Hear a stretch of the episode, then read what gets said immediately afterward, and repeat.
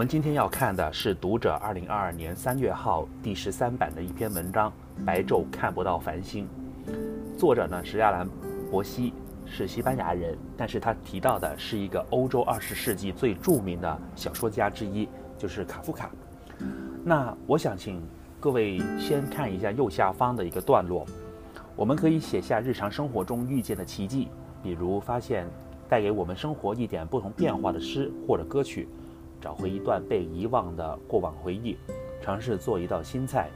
重新联络从前对我们来说很重要的人。其实呢，这些的启发是作者的一个，呃，总结。也就是说，我们脑海里边所想到的东西，我们不要只让它留在海脑海里边，一定要把它用合适的方法来呈现出来，让虚无变成真实。这也就是在右方第三行所讲到的，把日常生活中我们经常视而不见的事情说出来。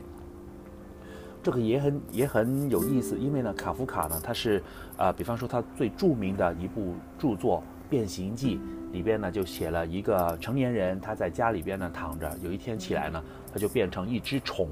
然后呢，甲虫，然后呢，就写这个甲虫变成呃那个昆昆虫之后，呃，如何面对家人，如何面对社会等等这一个没落的过程。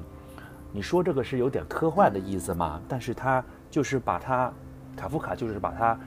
脑海里边的一个构思，用合适的词语和方式把它呈现出来，让他这个意念不再是属于脑海里边的虚无，而是真正存在在文字和文学当中的一个呈现，非常有意思。所以，我们再看一下，这个时候再看文章的第一句，就是卡夫卡的一个思考笔记。只有真正创造的人能体验奇迹，白昼看不到繁星。我觉得这一句话呢，它的联想空间也很丰富，对不对？但是呢，就唯有把它用文字和词语呈现出来，脑海里边的很多空洞的想法或者很不实在的、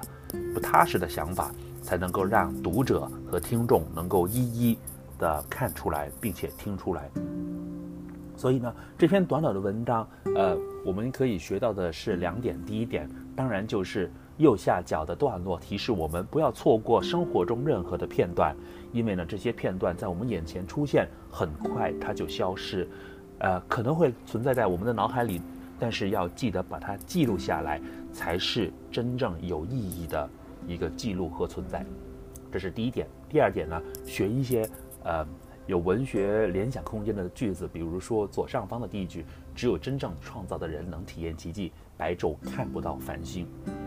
那以上呢，就是我认为这段文字短短的“白昼看不到繁星”，值得同学可以关注和呃